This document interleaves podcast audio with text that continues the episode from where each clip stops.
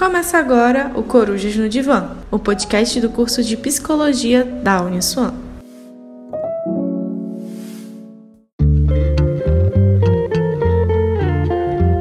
Oi, gente, tudo bom? Meu nome é Mariana Saldanha, eu sou aluna do sétimo período de Psicologia na Uniswan de Campo Grande para falar sobre a atuação do psicólogo hospitalar na oncologia.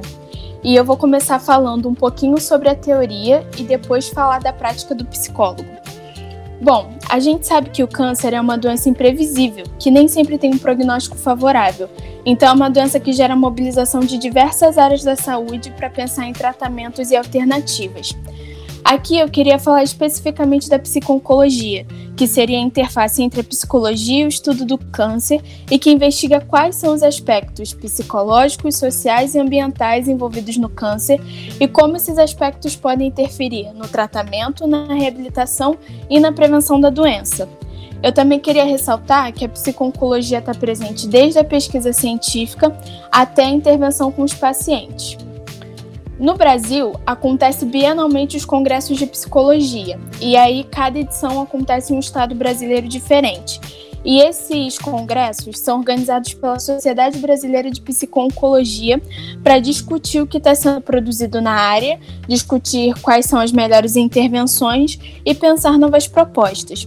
A área trabalha principalmente com a psicoeducação e defende que psicólogos que estão trabalhando com pacientes com câncer também devem intervir como educadores e incentivar mudanças de comportamento mal adaptativos para comportamentos mais saudáveis que podem ajudar no tratamento e na reabilitação do paciente. Então, também devemos criar possibilidades para que o paciente entenda de onde vem seu comportamento mal adaptado e fornecer condições e apoio para que ele produza um repertório comportamental mais saudável. Existem duas principais críticas sobre a intervenção do psicólogo hospitalar na área oncológica, que seriam, primeiro, a intervenção ainda assistencialista de parte dos psicólogos, que não estariam atuando de forma a incentivar o paciente a ter controle e sabedoria sobre o seu próprio tratamento. Então, basicamente, igual aquele ditado, eles estariam dando peixe e não ensinando a pescar.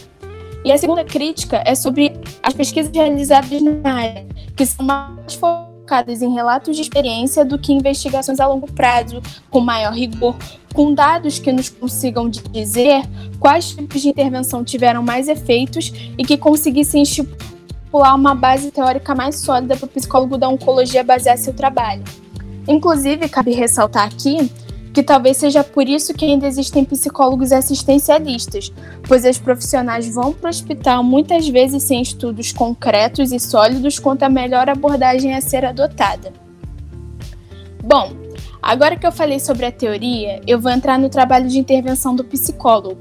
Mas também queria ressaltar que essa intervenção vai mudar de acordo com o hospital e com a equipe do hospital. Se o hospital possuir mais recursos e mais profissionais de psicologia, as possibilidades vão ser maiores do que um hospital com menos recursos e com somente um ou dois profissionais atuando, por exemplo. Mas, mesmo assim, o psicólogo deve fazer o melhor possível com as possibilidades que lhe são dadas, e em qualquer contexto, a gente tem que trabalhar com o que a gente chama de tríade, que é composta pelo paciente, a família do paciente. Aí, no nosso contexto do câncer, a gente tem também uma figura que é do cuidador, que é a pessoa que está mais próxima do paciente, que é a que cuida mais assiduamente do paciente. E a terceira pessoa da tríade, que é a equipe de saúde, que também possui suas próprias demandas, suas próprias questões a serem trabalhadas. Aí o que o psicólogo vai fazer é identificar dúvidas, medos, angústias envolvidas no processo de adoecer, vai psicoeducar quanto à doença, quanto aos procedimentos e aos comportamentos, vai preparar o paciente para cirurgias, elaborar a morte e o luto com o paciente, com sua família e também com a equipe de saúde, acompanhar o médico na hora de dar notícias difíceis e diversas outras coisas. Então, estamos onde precisam de nós, basicamente. E é bom ressaltar também que o psicólogo não dá notícias difíceis, ok, gente? Esse é o trabalho do médico. Então, nós podemos atender tanto individualmente quanto em grupos terapêuticos, como, por exemplo, grupos de mulheres para falar sobre câncer de mama ou grupos para parar de fumar. A gente atende tanto por encaminhamento ou indo atrás da demanda no hospital. E também não temos um setting terapêutico específico. Podemos atender nos leitos, nas salas de espera ou nos corredores, mas sempre fazendo o possível para manter a, a confidencialidade e o mínimo de conforto para acolher o paciente.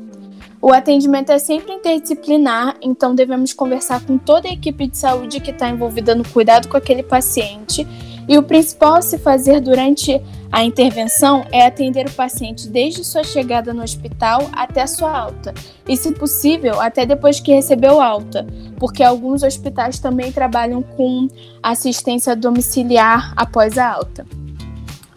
Cabe colocar aqui também que a abordagem mais utilizada pelos psicólogos hospitalares é a psicoterapia breve, que se propõe justamente a fazer um atendimento mais rápido e focal, com atenção a um assunto específico e quais seriam os efeitos desse assunto sobre a vida do indivíduo e da família.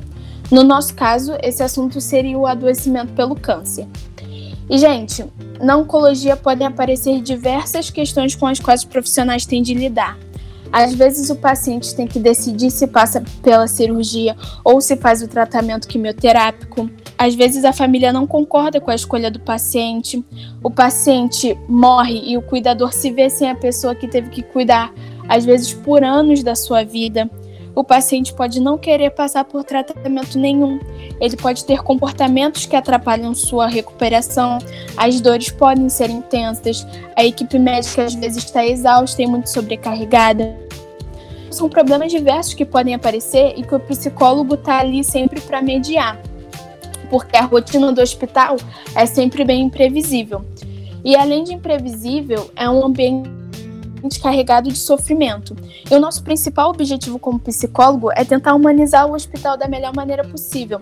A gente não pode esperar que vai acabar com o sofrimento e as angústias das pessoas que agora têm o câncer como um fator na sua vida. Devemos evitar que todas as implicações psicológicas sejam mais um empecilho para o tratamento. Então, temos que desenvolver o sofrimento junto com o paciente para que isso se torne mais uma etapa a ser superada. Então, há realmente uma diferença.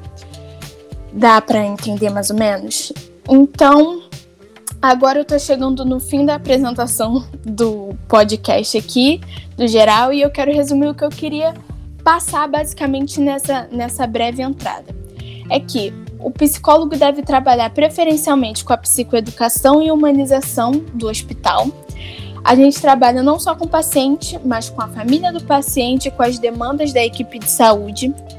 A gente pode trabalhar tanto individualmente quanto com grupos e devemos incentivar também a produção de estudos que nos permitam intervenções cada vez mais eficazes.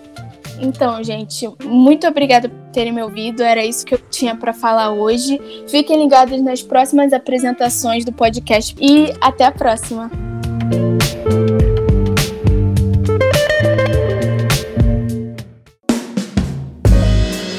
Você acompanhou o Corujas no Divã, o podcast do curso de Psicologia da Uniswan.